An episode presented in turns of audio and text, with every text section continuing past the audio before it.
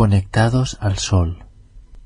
Con una nueva administración en Washington que promete abordar el problema del calentamiento global y disminuir la dependencia del petróleo extranjero, puede que haya llegado la hora de la energía solar en Estados Unidos.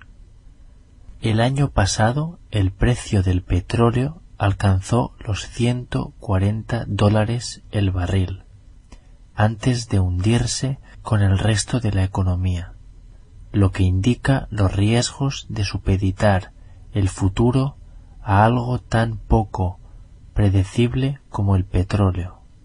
Ante la peor recesión desde la década de 1930, Washington ha emprendido proyectos de gran envergadura para mejorar las infraestructuras del país, entre ellas el suministro de energía.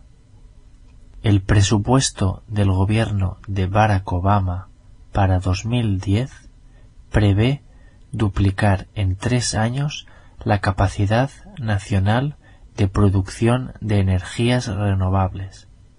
Las turbinas eólicas y los biocombustibles serán una aportación importante, pero ninguna forma de energía es más abundante que la del sol. Otras formas de energía renovable, como la geotérmica o la eólica, tienen limitaciones en cuanto a cantidad, según Eike Weber, director del Instituto Fraunhofer de Sistemas de Energía Solar. La energía total que necesitamos en todo el mundo es de unos 16 teravatios. Un teravatio equivale a un billón de vatios. Para 2020 necesitaremos 20 teravatios y el Sol derrama 120.000 teravatios sobre las tierras emergidas del planeta. Desde ese punto de vista, podemos decir que la energía solar es virtualmente ilimitada. Hay dos maneras principales de aprovecharla. La primera consiste en producir vapor, ya sea con espejos cilindro parabólicos o con un parque de espejos planos llamados heliostatos, orientados por ordenador, que concentran la luz solar en un receptor situado en la cima de una enorme torre central. La segunda es convertir directamente la energía solar en electricidad con paneles fotovoltaicos fabricados con un material semiconductor como el silicio. Cada sistema tiene sus ventajas.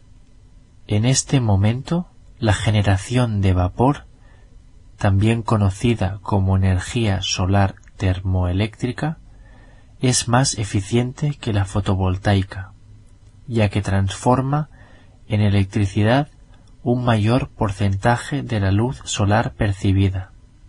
Sin embargo, requiere muchas hectáreas de terreno y largos tendidos de cable de alta tensión para poner la energía en el mercado. Los paneles fotovoltaicos, en cambio, se pueden instalar en los tejados, en el lugar donde se necesita la energía. Los dos procedimientos comparten un inconveniente obvio. Su producción disminuye cuando el cielo está nublado y desaparece por la noche. Pero los ingenieros ya están trabajando para desarrollar sistemas que permitan almacenar la energía y utilizarla en las horas de oscuridad. Según los más optimistas, con pequeñas mejoras continuadas, sin necesidad de ningún avance revolucionario, y con el apoyo decidido del gobierno, la energía solar puede llegar a ser tan eficiente y económica como los combustibles fósiles. El escaparate más espectacular del futuro de la energía solar es probablemente Plataforma Solúcar, un complejo energético propiedad de Abengoa Solar situado en un valle de Andalucía, a unos 25 kilómetros al oeste de Sevilla. La plataforma está formada por una torre de 11 megavatios llamada PS10. Mide 115 metros de altura y está rodeada por 624 heliostatos que reflejan los rayos del sol hacia su punto más alto, donde se enciende una luz que reluce como una nueva estrella. A su lado ya se ha terminado de construir la PS-20, con el doble de heliostatos y el doble de potencia. En un día normal, la potencia concentrada en la torre puede llegar a 4 megavatios por metro cuadrado, mucho más de lo que puede aprovecharse sin riesgo. Los operarios de la PS-20 tienen que limitar el volumen de energía para no fundir el receptor. Las centrales de torre son otra versión de la energía solar termoeléctrica, otra forma de aprovechar la luz del sol para producir vapor.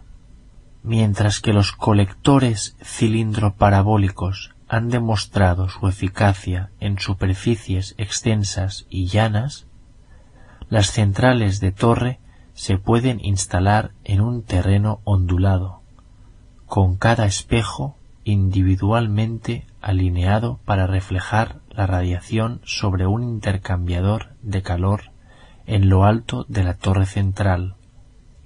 La torre calienta el vapor a mayor temperatura, por lo que potencialmente puede ser más eficiente. Pero como el sector solar aún está en pañales, Abengoa Solar prefiere diversificar sus apuestas.